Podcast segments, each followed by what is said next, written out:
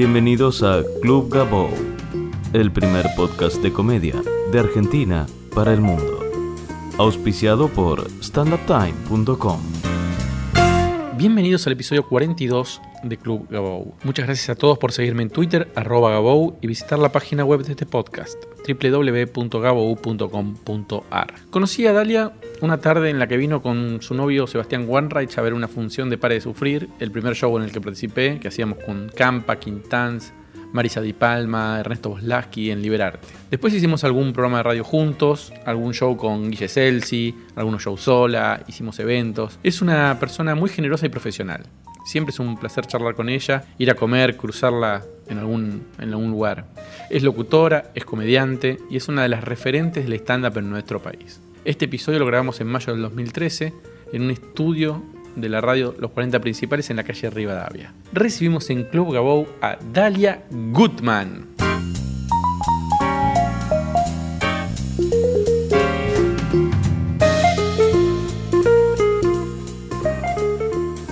¿Cómo crees que te ayudó el stand-up para tu trabajo en la tele, en la radio? ¿Crees que te ayudó? Yo creo que me ayudó a full y me ayuda en un montón de sentidos. Por un lado, yo hay una frase que, que muchas veces eh, dije, que es esta que, dijo Jim Carrey, eh, tardé como, no sé, 25 años en hacerme famoso de la noche a la mañana.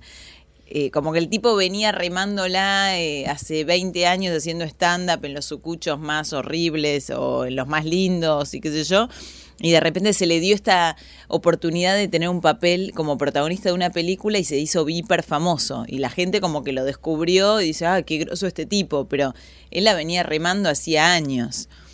Este, eso por un lado. Por otro lado me ayudó... ¿Pero vos sentís que eso te pasó a vos? Yo eh, creo que de la noche a la mañana sí apareciera un programa en Telefe que se recontra miraba y, y que no es que, no siento me hice famoso de la noche a la mañana, porque famoso es un término medio raro para mí, pero sí se me dio una oportunidad grande después de haber hecho mucho escenario, muchas noches de mi vida, que me ha sido muy bien, que me ha sido muy mal. Y sí, te planta de otra manera. Aparte, nunca me voy a olvidar el primer día de AM, que yo estaba muy nerviosa y, y, estaba hablando con Recondo. Y le digo, ay, nene, estoy muy nerviosa, pues yo tenía que hacer la locución del principio. Bienvenidos a AM. Y Recondo me dice, nena, ¿vos le hablás a 100 desconocidos y te da vergüenza esto? Como, y, y, en un punto es un poco verdad. Eh, vos tenés una cámara, quizás te están mirando miles de personas, pero en el stand-up vos le estás hablando a caras desconocidas que encima las tenés que hacer reír ahí delante tuyo. Eso por un lado. Y por el otro lado, el stand-up me ayuda mucho, mucho a, a no ser una desesperada porque me llamen para laburar.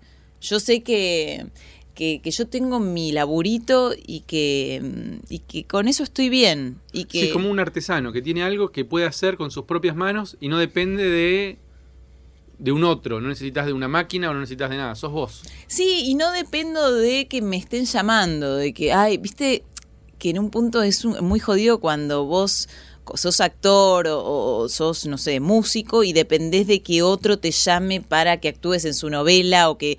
Y acá es algo que, sí, obvio, siempre dependés de gente, dependés de los dueños de las salas, y eh, que la gente vaya y todo, pero es algo que uno lo maneja muy autogestivamente. Este, ¿no? Independiente, está buenísimo eso. Sí. Me parece sí, que sí. es una de las principales virtudes que tiene el género de la comedia, esto de que con un escenario y un micrófono eh, podés vender entradas. Eso me lo dijo también una vez un, en España un tipo que era muy famoso, que hacía una de las novelas más exitosas de España. Me dijo, Dalia, nunca dejes de hacer stand-up porque es lo único que depende prácticamente solo de vos. Es un laburo que te quedás sin laburo, te quedás sin esto, te quedás sin lo otro y lo tenés igual. Pues es un monólogo que, que lo tenés adentro tuyo. Ayer volvíamos de una función con Lucho Mellera Hmm. y yo le decía que en algún momento, porque Lucho, por ejemplo, es una persona que, que convoca gente, pero que nunca hizo, nunca estuvo en un medio de comunicación. Hmm.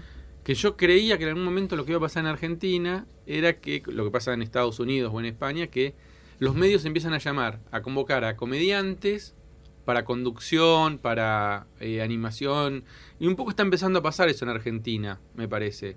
Eh, que esté Cris Domínguez en la radio, con vos, vos misma, eh, algunas actuaciones de Martín Rocco. O sea, el comediante empieza a aparecer como en, medios tradicionales.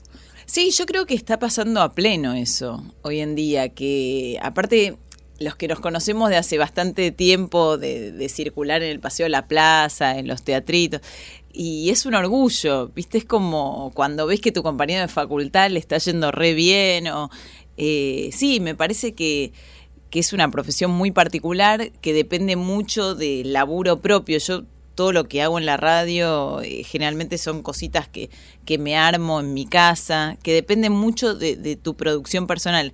Y me parece que, el escenario te da como una cancha muy importante y muy buena, que en los medios de comunicación son re necesarias.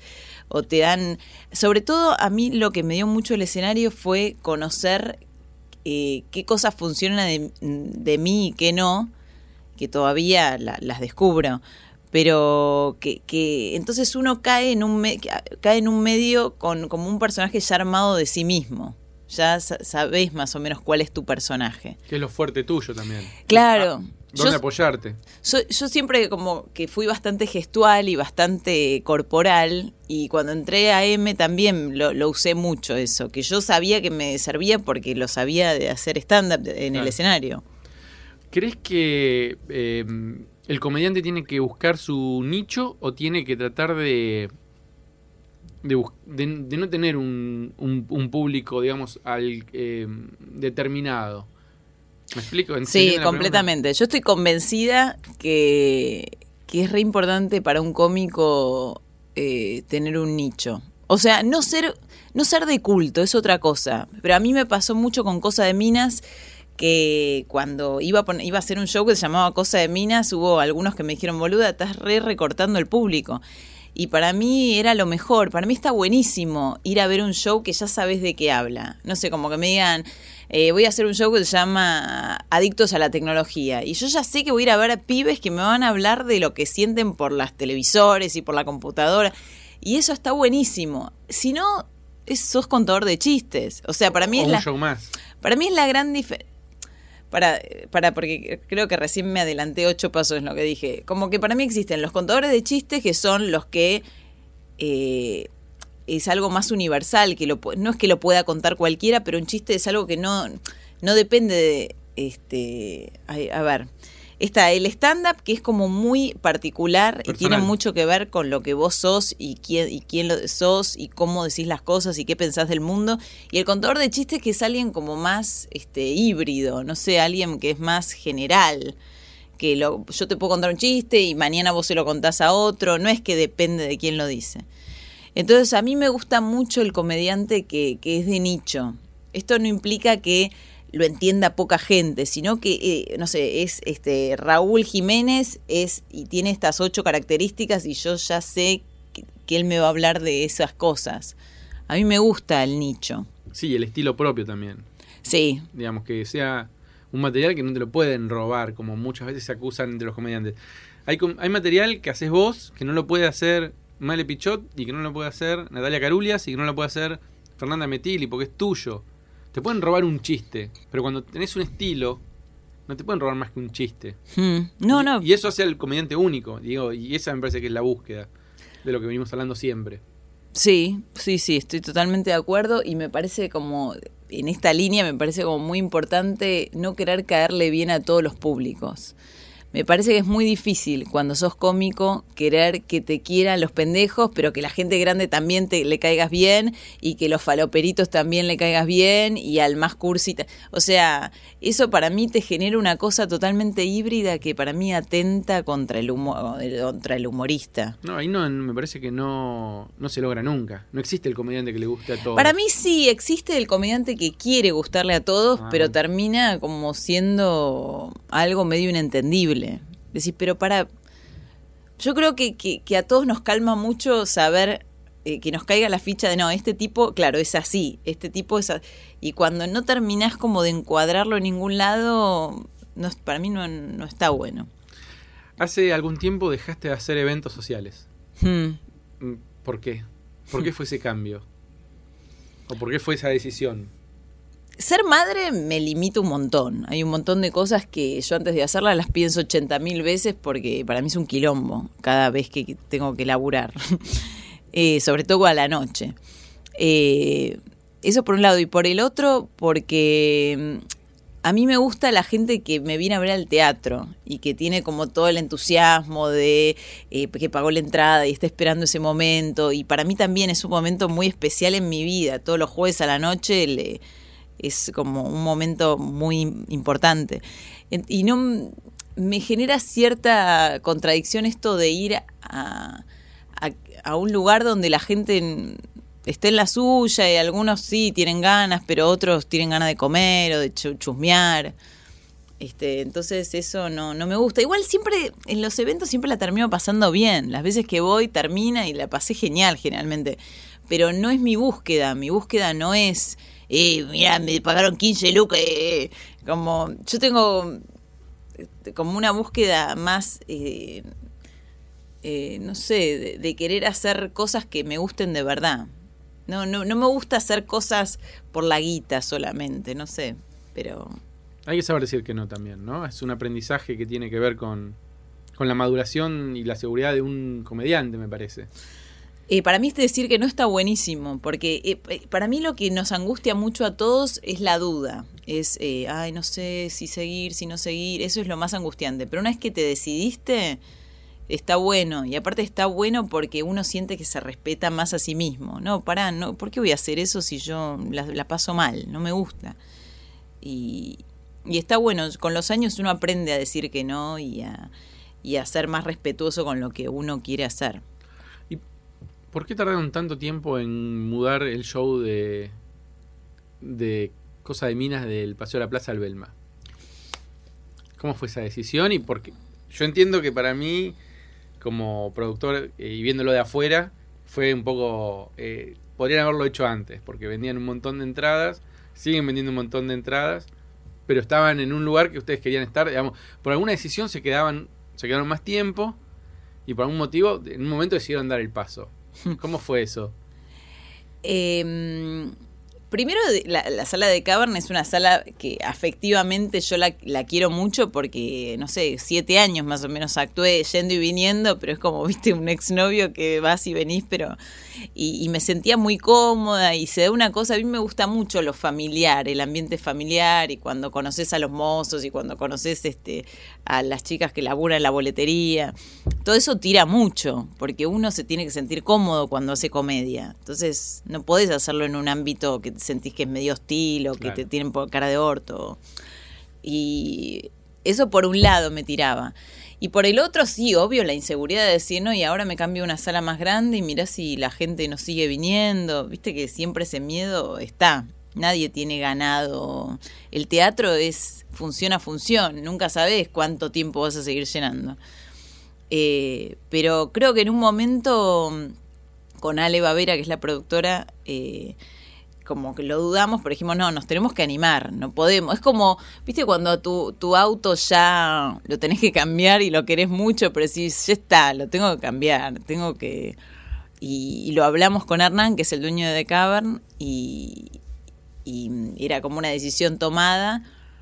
Pero me parece que, que, la vida se basa en eso, en como tomar riesgos, decir, bueno, si me como que también está bueno tener esto de y si me va mal no pasa nada. O sea, no, no pasa nada, no, no sé, todo se vuelve a armar. Y siempre se puede volver para atrás. Sí, si uno hace las cosas bien y es prolijo y trata bien al prójimo y comunica bien y qué sé yo, se puede volver atrás. Sí, yo trato de ser muy prolija en los lugares donde laburo. De hecho, me pasó de que me fui, me fueron, terminó, qué sé yo. Ahí fue un mensaje. Y, y siempre trato de ser lo más honesta posible. Me parece que cuando uno siente algo y, lo dice con honestidad, esto también te lo van enseñando los años, no es que yo fui así siempre. Pero mm, sí, después si te va mal o bien ya es parte de algo que vos sentiste adentro tuyo que tenías que hacer, entonces no te arrepentís, porque decís, bueno, yo en el momento sentí que tenía que ser así. Y bueno, lo del Belma, por suerte, de hecho, cuando, cuando nosotros fuimos a hablar con Carlos, el dueño de la sala, le dijimos, mira, hasta ahora nos fue muy bien, no sé cómo nos va a seguir yendo. ¿Sabes cuál es el apellido de Carlos? No. Nadie sabe. Carlos Belma. Claro. Pero nosotros como que nos atajamos, le dijimos, no. Y- No sabemos qué va a pasar. no sabemos ni tu apellido ni qué va a pasar. Debe estar Pero- en los contratos, pero nadie lo sabe el apellido de Carlos. Pero mm, este, por suerte por ahora va bien. Y la verdad es que, que yo pienso mucho en los ciclos naturales. Me parece que, que sobre todo en algo como el stand-up, viste, vos arrancás y no podés querer ser bueno al principio. O ser desopilante. Sí, pro- pro- probablemente hay gente que es mejor que otra, pero es un proceso como muy lento y muy paulatino. Y yo, por ejemplo, recién ahora sentí que, que le quería agregar cosas mm, al show que lo hagan como con una producción más Elaborada. elaborada, sí. Y recién ahora, a partir de junio, julio, le vamos a agregar unas cosas que ya estuvimos haciendo estos días. Pero me parece, yo creo mucho en eso de eh, paso a paso, como decía Francescoli, o alguno de esos, Coco Basile o alguno de esos. Sí, yo creo que cu- cuando los comediantes nuevos empiezan, pueden tener algo bueno. O pueden ser graciosos, o pueden tener un lindo delivery.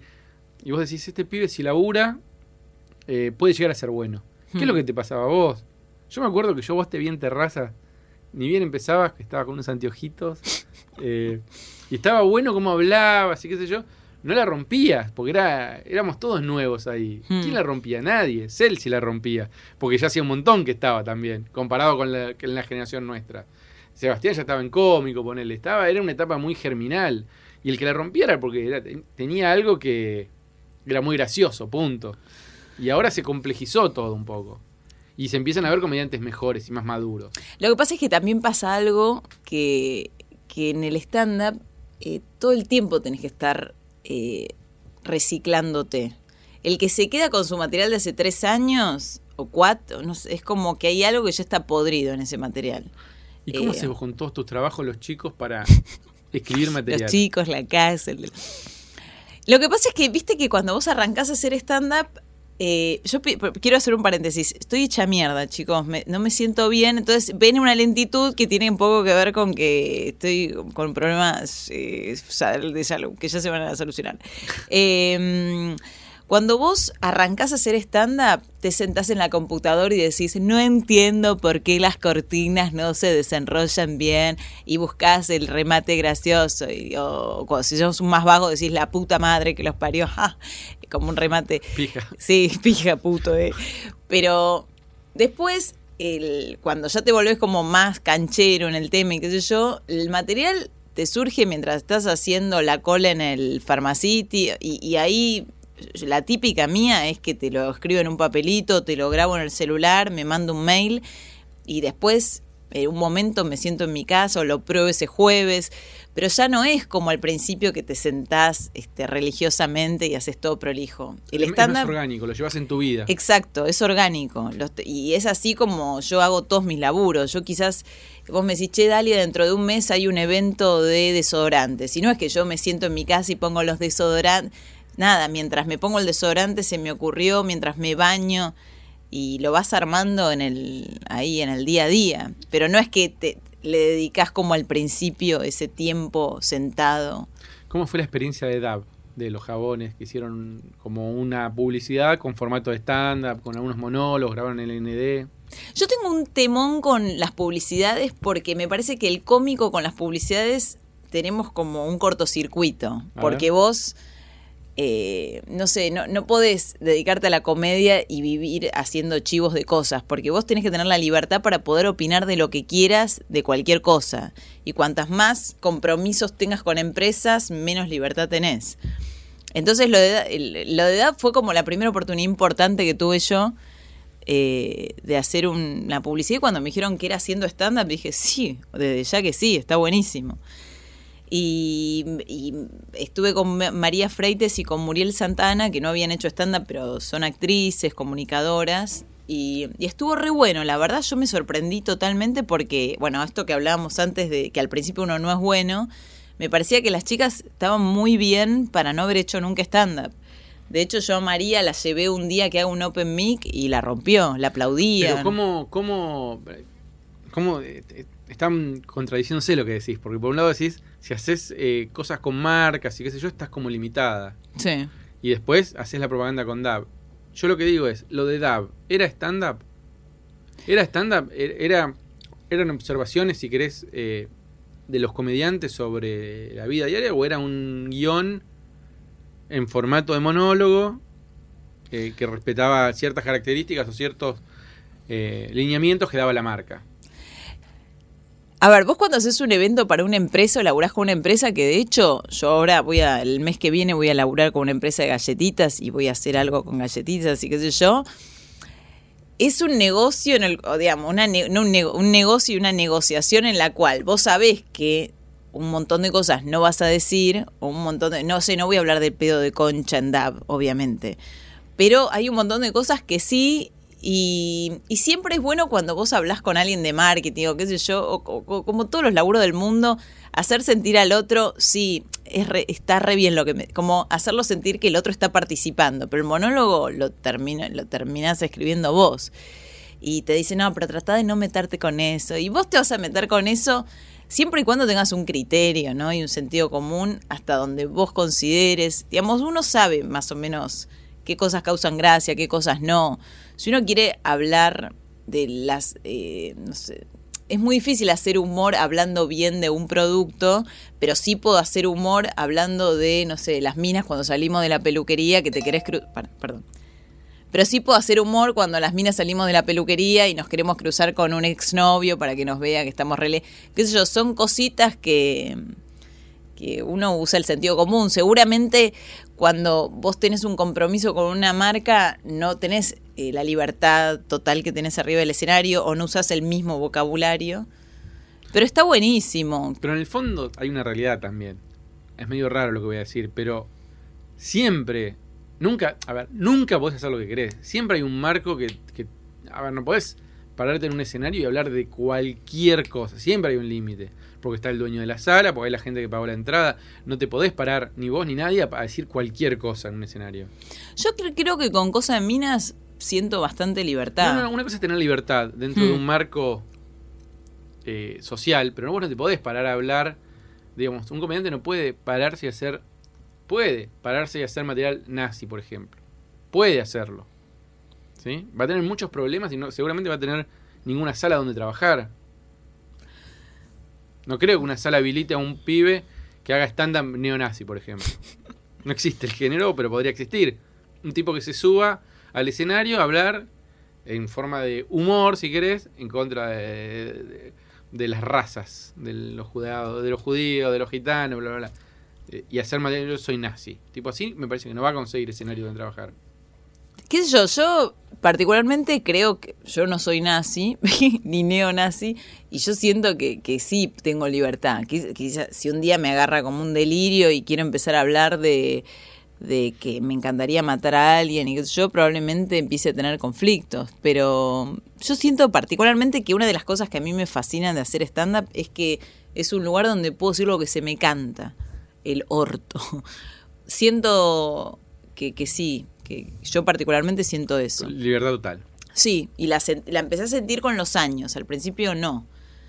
Y después, eh, también esto de, actuar sola me también me dio más libertad, porque a veces cuando eh, actúas con otro, tenés como que eh, no sé, como a veces el otro te dice, ay, pero no, ese chiste no está bueno, o ay, es, no sé, como que el otro también te limita un poco. Pero muchas veces lo hacen de onda, para porque creen que te están dando una mano. Muchas veces uno corrige a su compañero, sobre todo al principio, cuando son cuatro o cinco en un grupo, que, che, fíjate tal chiste si tiene un remate mejor, o si no está garpando, no garpó nunca, deja de hacerlo, digo muchas veces se hace con... no, no, desde Después con los años ya empieza como a, bueno, es mi estilo, viejo. Eso, a eso voy. Es que una cosa es que te digan, che, este chiste, boluda, ¿por qué no te fijas este remate? Que está buenísimo, sobre todo... Eh, sí, yo creo que a mí me gusta laburar con gente buena leche y que sé que me lo va a decir desde la buena onda.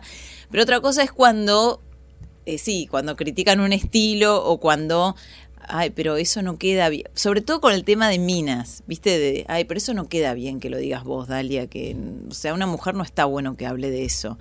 Y, y para mí eso fue como lo que más me dio cosa de minas también, que, que me animé a decir un montón de cosas que quizás un show con tipos no queda bien. O te van a decir, ay, Dalia, no hables de, de la, no sé, no sé. ¿Cómo fue la experiencia en, en Colombia? ¿Actuaste? Pésima. ¿En serio? Actuaste 5.000 personas, había. Eh, la- la ex- yo en el 2005 actué en Medellín y me parece que no estuvo, fue bastante mala, Eh, pero eso es cuando una oportunidad te llega antes de tiempo, ¿ves? Ah, Muy bien, algo se, se está desmoronando. Una marcha puede ser. Sí. Eh, me pare- Yo en el 2005 arranqué a actuar en abril del 2005 y en agosto me llaman si quería ir a actuar a Colombia ante 5.000 personas, hacer un monólogo de media hora. Yo tenía un monólogo de 15 minutos, o sea que tenía que inventarme 10 minutos. Eh, no estuvo mal, pero sí estuvo mal. No, la- no la recuerdo así como... Yo creo que ahora estoy mucho más consciente de lo que es hacer comedia que en ese momento. En ese momento lo hacía como más automatizada, hacía mi monólogo, eh, pero no tenía herramientas porque hacía cuatro meses que hacía stand-up. Ahora sentiría otra cosa, sentiría... Yo estaba como muy preocupada en no me olvidarme la letra y cumplir con el horario, la cantidad de minutos que había dicho y no estaba conectada con hacer reír al público, con pasarla bien. Hay algo que tiene que ver con el disfrute personal que se transmite totalmente en el stand-up. Que si vos no lo estás disfrutando, ¿Te acordás cuánto tiempo te llevó desde el primer monólogo hasta que dices, ah, lo estoy disfrutando, la estoy pasando bárbaro? ¿Fue al principio? o- Mira, yo arranqué en el 2005 y creo que disfrutarlo posta hace dos años que lo estoy disfrutando.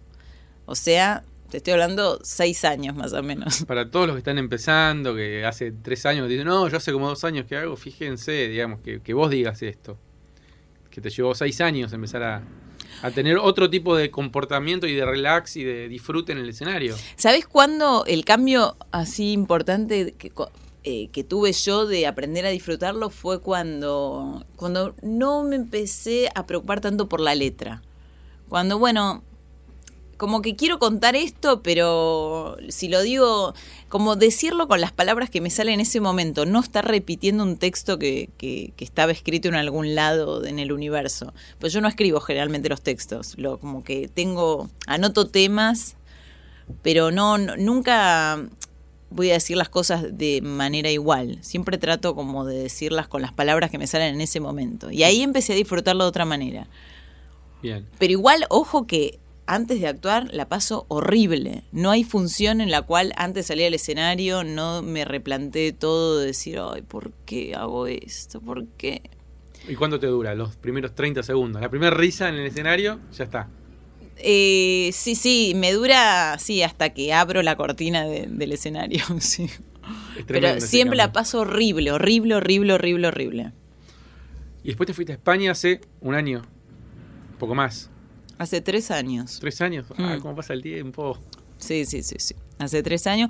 Y la verdad es que también fue una experiencia que para mí fue muy bisagra, porque mm, como que lo que me pasó full ahí es que actué en muchos lugares chiquitos y que para los españoles eran como, no sé, ponerle que te diga, bueno, sí, y pues que nos encontramos a las 8 en el Gallery Club, no sé, te digo cualquier cosa. Y era como todo re emocionados que iba a actuar en el Gallery Club y ibas al Gallery Club y era una poronga, ¿no? O sea, era... Entonces ahí como que yo, una poronga en el sentido de que era un Sí, lugar sí, re sí, chiquito, claro. una mierda, como cualquier barcito, peor que cualquier barcito que actúes acá.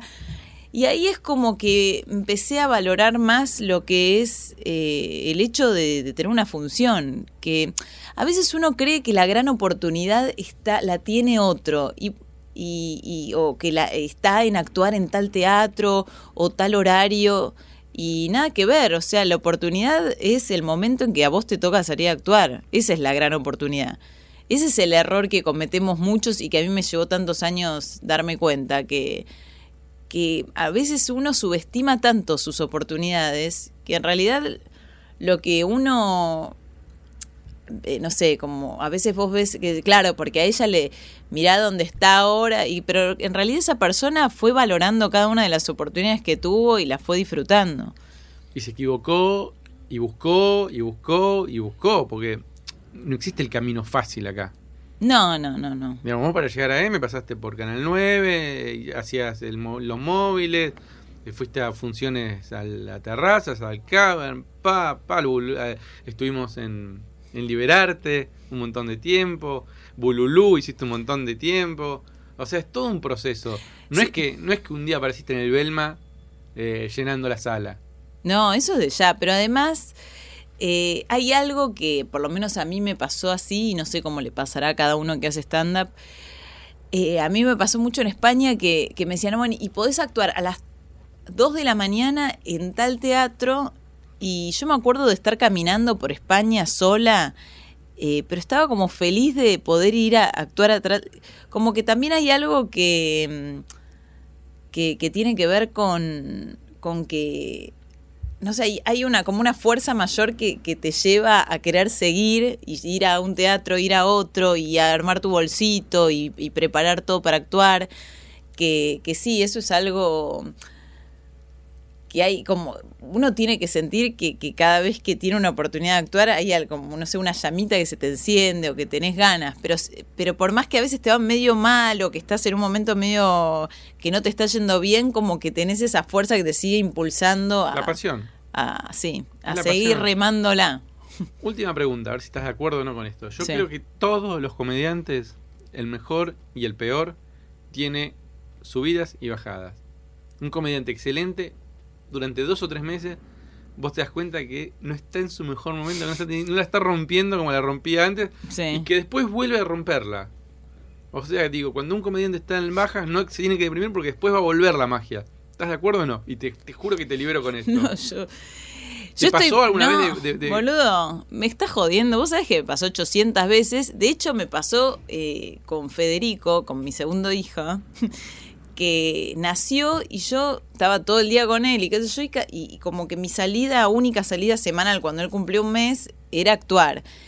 Y es como que mi memoria, cuando vos tenés un bebé, eh, algo, hay un fenómeno hormonal que como que no, no, no podés recordar texto, es imposible, la cabeza está llena de, de información y no... Y a mí me costaba un montón hacer cinco minutos de stand-up. Y te estoy hablando de hace 11 meses atrás. Se me hacía imposible salir al escenario a hacer stand-up, como que no me acordaba nada de lo que tenía que decir ni hacer. Y como y, yo cada vez que, terminaba la función y me iba para el orte, estoy hablando de hace menos de un año atrás, yo decía, bueno, Dalia, no importa, vos seguí subiéndote. Porque en un momento todo, todo se va, como todas las neuronas se van a reubicar y te vas a volver a salir el monólogo. Pero yo no estaba incapacitada a hacer monólogos. Y yo creo mucho en eso, de que cuando algo no está saliendo como vos querés, o sea, ahora también empecé un programa de radio hace tres meses y sí, hay días que te vas y decís, uy, hoy no estuvo bueno, o, o al principio que decís, mmm, ¿cómo vamos a hacer para que esto salga a flote? Y para mí es como insistir y ser perseverante y si sabés que querés eso para tu vida, eh, nada, no, no, te podés, no te podés caer ni frustrar, pero tenés que tener la certeza de que querés eso. Porque si no tenés la certeza es muy difícil. Bueno, bueno Dalia, muchas gracias. No, por favor. Viens voir les comédiens, voir les musiciens, voir les magiciens qui arrivent. Viens voir les comédiens, voir les musiciens, voir les magiciens qui arrivent. Les comédiens ont installé leur tréteau, ils ont dressé leur estrade étendue des calicots. Les comédiens ont parcouru les faubourgs, ils ont donné la parade à grand renfort de tambour. Devant l'église, une roulotte peinte en vert, avec les chaises d'un théâtre à ciel ouvert, et derrière eux comme un